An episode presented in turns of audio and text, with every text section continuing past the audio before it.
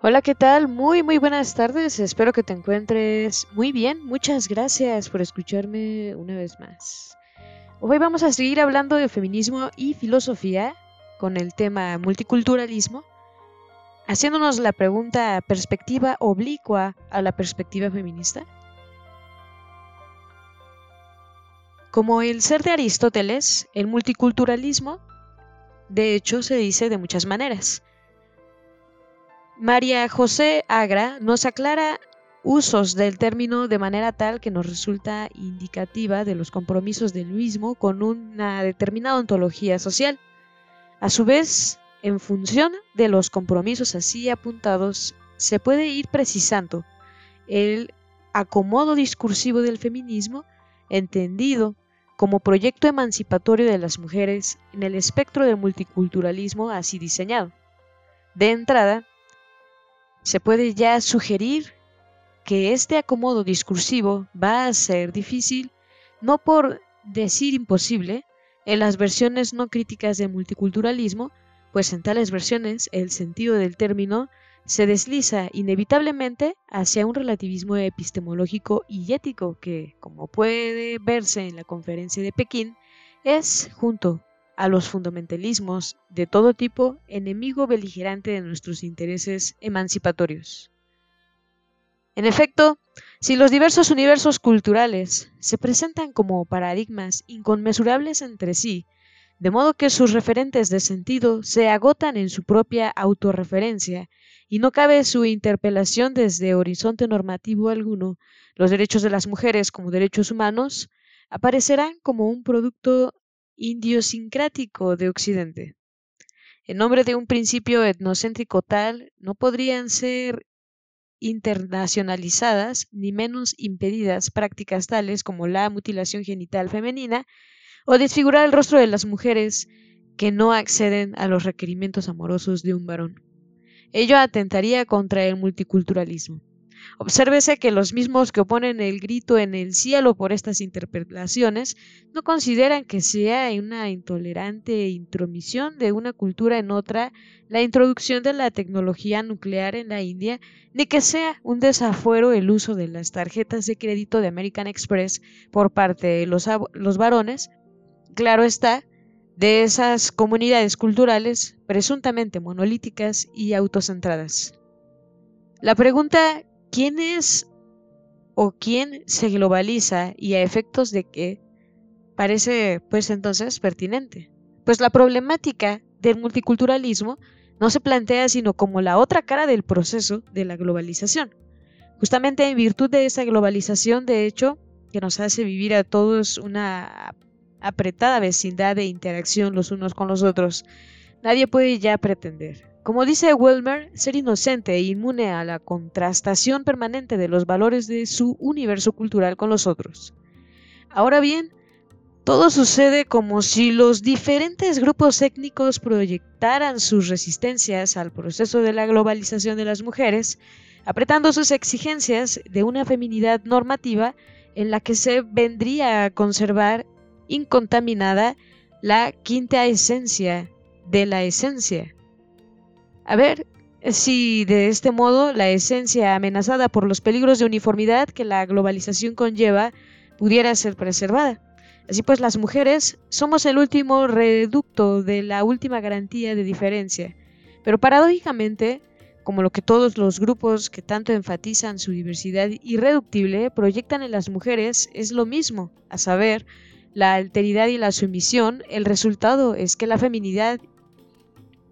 guardiana de lo diferente resulta ser en todas partes sospechosamente parecida. En los folclores nacionalistas el efecto homogéneo de esa proyección se pone de manifiesto hasta lo esperpéntico. Si la española cuando besa siempre besa de verdad. En Cuba las cubanitas para amar a un hombre no tienen igual y podríamos continuar la retalia al infinito. Se pretende que el velo de las musulmanas tiene un significado irreductible diferencial que no podemos captar quienes no pertenecemos a esa cultura. Sin embargo, se han abierto con velo los rostros de las mujeres de la Edad Media en la Europa, en la Europa eh, meridional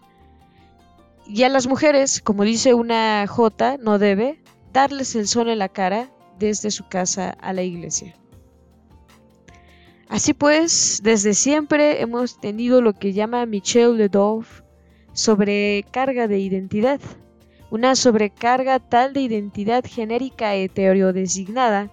que ha asfixiado en nosotras justamente lo individual, precisamente por ello en la medida y solo en la medida en el que el liberalismo ha podido poner de manifiesto su capacidad para universalizar el principio de individuación, como lo hemos podido ver, el feminismo ha podido moverse en el conspecto del liberalismo. Ahora y por lo mismo el feminismo se verá abocado a compartir la suerte del liberalismo y a batirse con sus límites en su necesidad de confrontarse con los problemas muy reales que plantean nuestras propias sociedades multiculturales y complejas. El feminismo no se deriva de la politización de las identidades que el multiculturalismo asume críticamente en alguna de sus versiones. Hablaremos de eh, volver sobre los problemas que plantea la asunción de la identidad femenina en este contexto, interpretada como uno más. De acuerdo con el modelo de la etnicidad como supremo analogante e insertada, así en retalia, de el género de la clase, la raza, la etnicidad, la orientación sexual, etc.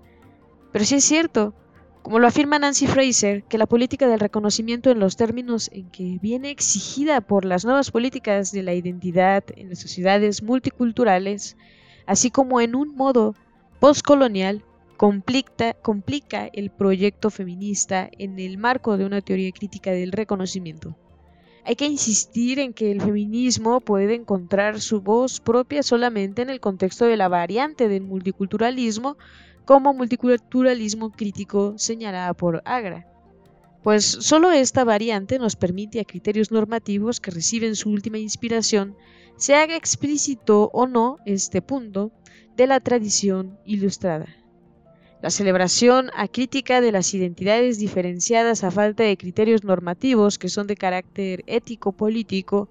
se desliza insensiblemente por una pendiente estetizante, cuando no peligrosa, folclórica.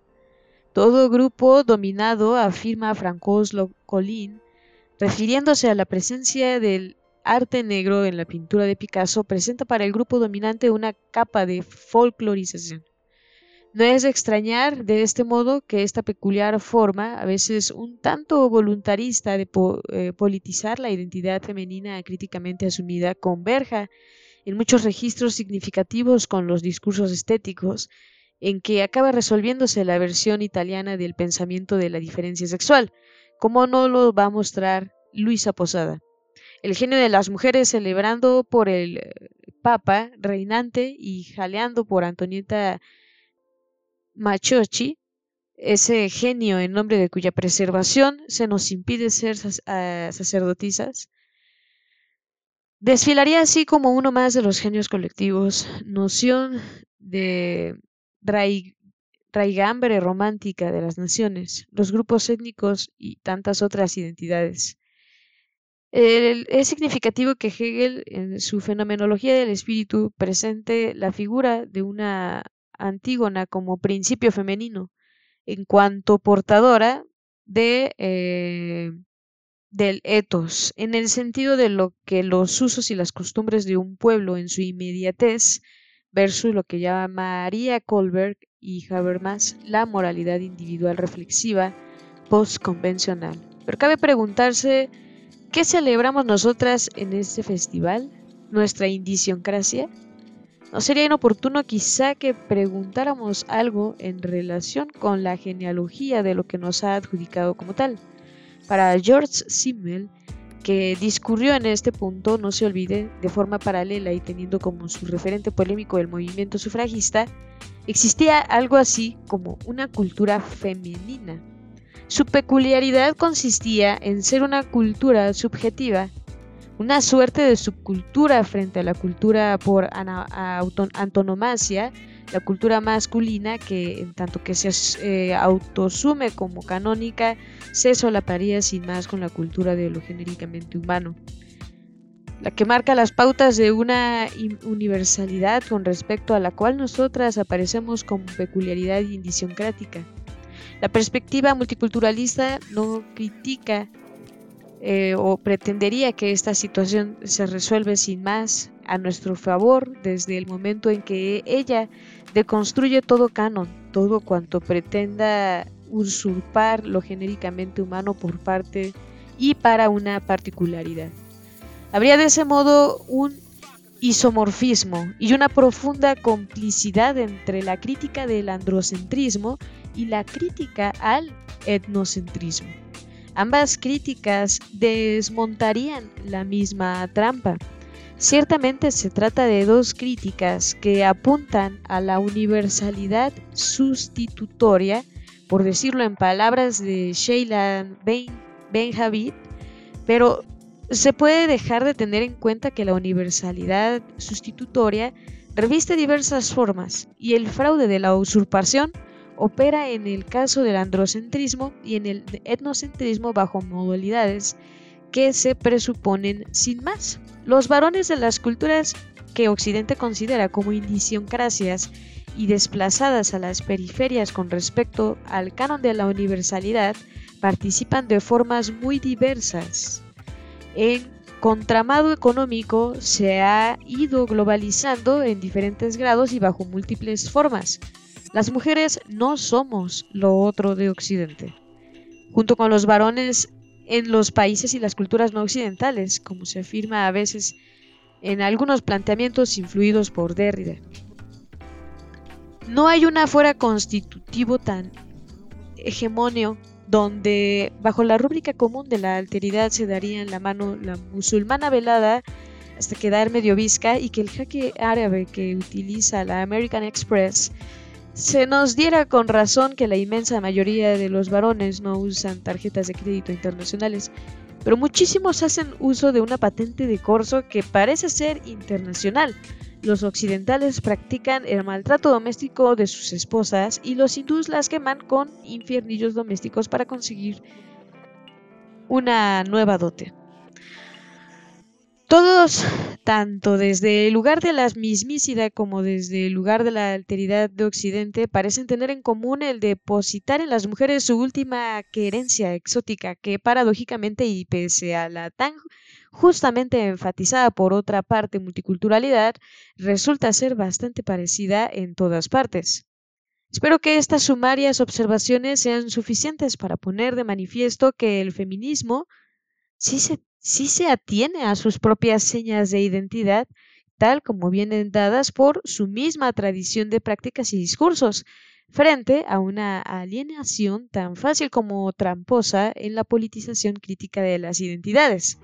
Solo puede tener un acomodo dialógico acorde con su intención emancipatoria en una concepción de multiculturalismo que, en tanto que crítico, se mueva dentro de los parámetros ilustrados. Son estos parámetros ilustrados los que arrastran en juego en la propuesta del eh, Fraser de una teoría bivalente de la justicia que atienda de forma no reductivista, eh, tanto la redistribución como el reconocimiento. Es una teoría tal eh, sobre la idea de igualdad como criterio normativo que hay que distinguir entre las diferentes diferencias y convalidar tan solo aquellas que no generen desigualdad, dominación ni subordinación. La diferencia desde este punto de vista es un hecho que tiene, que, que tiene lugar en las sociedades humanas y solo si sufre pertinentes constataciones puede ser promovida a valor. Hablamos así significativamente de hecho diferencial. La igualdad, por el contrario, es asumida desde nuestro punto de vista como una idea normativa. Por tanto, de suyo es un valor. Desde estos presupuestos, como puede plantearse la cuestión de la identidad femenina en el contexto de la politización de las identidades, que ha generado la necesidad de una política específica del reconocimiento, de entrada se presenta ya como un problemático incluir la identidad femenina en el concepto de identidad tal como es usado en el lenguaje de estas políticas como concepto unificado, pues como muy pertinente se ha señalado sobre ello, pivota la crítica de Fraser, el modelo de Jung, En la conceptualización de los grupos, la pertinencia a los cuales determina las identidades relevantes y significativas, se ha privilegiado la etnicidad como supremo analogante. En la medida en que se toma como referente básico lo que ocurre en Estados Unidos, el modelo étnico se ha construido en un modelo más pregnante de afinidad de grupo. Y las mujeres encajamos mal en ese modelo. No somos una etnia, por más que la teoría francesa de la diferencia sexual, Luce Irigai, hable de la nación de las mujeres. Más bien cruzamos las diversas etnias en una posición común particular relacionada con la proyección en nosotras del conatus de la identidad al que hemos hecho referencia. El caso de los talibanes pondría de manifiesto como situación límite hasta qué punto pagamos la obstinación por la restauración de la etnia perdida mientras ellos utilizan la guerra más bien poco étnicas o armas poco étnicas. El feminismo cultural, al que ya hemos hecho referencia, en la medida en que concebía la emancipación de las mujeres como ligada al desarrollo de una cultura específicamente femenina y de impronta soteriológica, no puede librarse de las esencializaciones y las problemáticas idealizaciones que la necesidad de buscar el sujeto de ese programa conlleva. Lo encontró en una feminidad impregnada de las connotaciones del campo semántico del eros marcusiano, dotada de una proximidad inherente a la naturaleza y de un carácter biofílico que le era connatural en tanto que madre, pacifista, ecologista y feminista, era el sujeto nato de las Tres Marías en una década de los 70. Pero un sujeto de estas características no ha podido resistir a la crítica al esencialismo por parte de los constructivismos de finales de los 80s y los 90s, uno de los blancos en que insistirá esta crítica será la atención exclusiva al género, olvidando que esta variable que se cruza la de raza, clase, etnia, sexualidad, etc. Nuestras, nuestras teóricas críticas de este olvido olvidan a su vez que la atención exclusiva al género fue, aunque distorsionado como era inevitable, el resultado de duras batallas en los 60 frente a la nueva izquierda que lo subsunía como una tradición secundaria de lucha de clases y el movimiento pro derechos civiles de los negros, de cuyas filas surgieron tantas feministas radicales que lo eh, posponían sistemáticamente como oblicuo a su agenda política. El subcontexto de la atención exclusiva al género era el protagonismo unilateral de la mujer blanca heterosexual de clase media y la narrativa de su emancipación, ahora bajo la sospecha de las posmodernas, como todas las metanarrativas, aún tratándose de una narrativa que apenas empieza a articular como narración contarles a las mujeres de color las luchas de las europeas blancas por la ciudadanía en la Revolución Francesa, la epopeya del sufragismo y las batallas de los 70 por el cambio radical de una sociedad sexista, ¿acaso no equivaldría a la práctica de los franceses de hacer recitar a los niños argelinos en las escuelas no ancestres les Wolves? Autora como Susan Moller-Okin que se mueve en la línea de una crítica inmanente desde el punto de vista feminista a los planteamientos acerca de la justicia de John Rawls, ha podido de ser acusadas de feminismo sustitucionalista. La razón por la que la teórica rawlsiana ha merecido esta crítica en la posición que mantiene de acuerdo con la, la actual situación de las mujeres en el tercer mundo, deja entender mejor en términos de similar pero peor que en términos de diferencia y aporta pruebas empíricas en favor de la misma. Al hilo de esta polémica nos encontramos con que se cruza la interpelación feminista tradicional al endrocentrismo de los eh, currícula académicos convencionales con la crítica del multiculturalismo al etnocentrismo que lo inspira,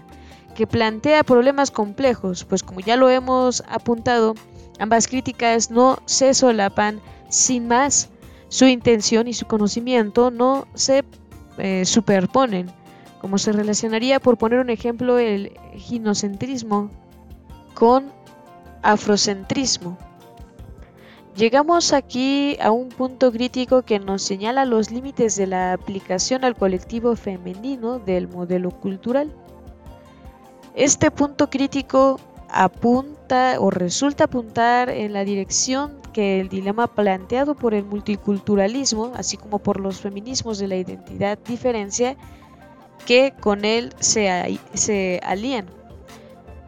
Hay que deconstruir lo genéricamente humano como una mistificación sin más, producto de la complicidad del androcentrismo y el etnocentrismo, o más bien la tarea apuntaría hacia un universalismo interactivo un universalismo tal habría de reconstruir lo genéricamente humano a partir de la denuncia permanente de cualquier particularidad no examinada que pretenda usurparlo y la permanente incorporación de los descubrimientos de todo cuanto las particularidades prepotentes han invisibilizado. Si aceptamos la primera alternativa, correremos el riesgo de tirar muchos niños y niñas junto con el agua del baño, a la vez que nos quedamos sin criterio alguno del clasismo de identificación de aquello por lo cual ciertas producciones culturales trascienden un punto de vista indisiocrático. Sobreviven a las modas así como el paso del tiempo y pueden interesar virtualmente a toda la humanidad. Recordemos que Marx se preguntó acerca del valor del arte griego en su calidad de producción que trasciende la lucha de clases. Si, por el contrario, estimamos válida la segunda, nos enfrentamos a una tarea ingente de constructiva y reconstructiva a la vez la depuración de chauvinismos de todo pelaje en la medida en que son puntos ciegos desde el punto de vista epistemológico, a la vez que injusticias ético-políticas deberá doblarse el open mind que pedía Hannah Arendt y que concreta aquí en su voluntad inclusiva de cuanto tiene un interés humano emancipatorio. Si nos inspira ese open mind, el canon autorreferido, masculinista y etnocéntrico deberá ser sustituido por currícula interculturales donde estén representadas las voces de los géneros y las razas en una conversación de la humanidad, como lo diría Richard Rorty, que al menos asintóticamente lo, lo, sea. Eso, esos currícula no podrían faltar, por ejemplo, en el Mahabharata, como en el segundo sexo de Simón de Beauvoir, uno de los libros más importantes del siglo XX y para entender el siglo XX, como tampoco el Ain't a Woman de la feminista del color Bell Hooks. Las culturas se trascienden a sí mismas reflexivamente en diferentes grados de la medida misma en la que la interacción entre ellas induce inevitablemente a efectos de reflexividad. Es de este modo, aunque difícil, posible ir construyendo una cultura de razones una perspectiva civilizatoria, en palabras de Fernando Sabater, donde lo digno de celebración sea no el folclore estetizante de las diferencias, sino la capacidad crítico-normativa de la idea de igualdad para promover positivamente algunas y eh, compensar otras, eliminar las indeseables que generan injusticia y estimar como neutras las diferencias o indiferentes afectos que impere la equidad. Un multiculturalismo crítico así entendido converge el planteamiento de Noes Campillo, que contrapone las concepciones del feminismo como cultura alternativa en diferentes versiones. El feminismo asumido como cultura crítica en un sentido muy acorde con la cultura de la razón que Helmer hace referencia citando a Kant Bartel, así como el énfasis en la necesidad de una orientación normativa nos ha llevado desde el mero multiculturalismo a la necesidad de una cultura de razones, de una cultura crítica, la constatación de las dificultades y paradojas que conlleva el mero alinear la politización de la identidad femenina en el desfile de las políticas de la identidad. Y esto como nos conduce de la mano con Sheila Ben, eh, ben Habib al reclamar la reconstrucción de un sujeto con criterios para la articulación de sus identidades, de otro modo irremisiblemente fragmentadas, la, la polémica del multiculturalismo nos enlaza así con la de la deconstrucción-reconstrucción del sujeto y el género, que contrastará eh, más adelante eh, en estos audios. Pues bueno, hasta aquí nos vamos a quedar por esta ocasión. Te agradezco muchísimo que te hayas quedado hasta el final. Nos escuchamos hasta la próxima.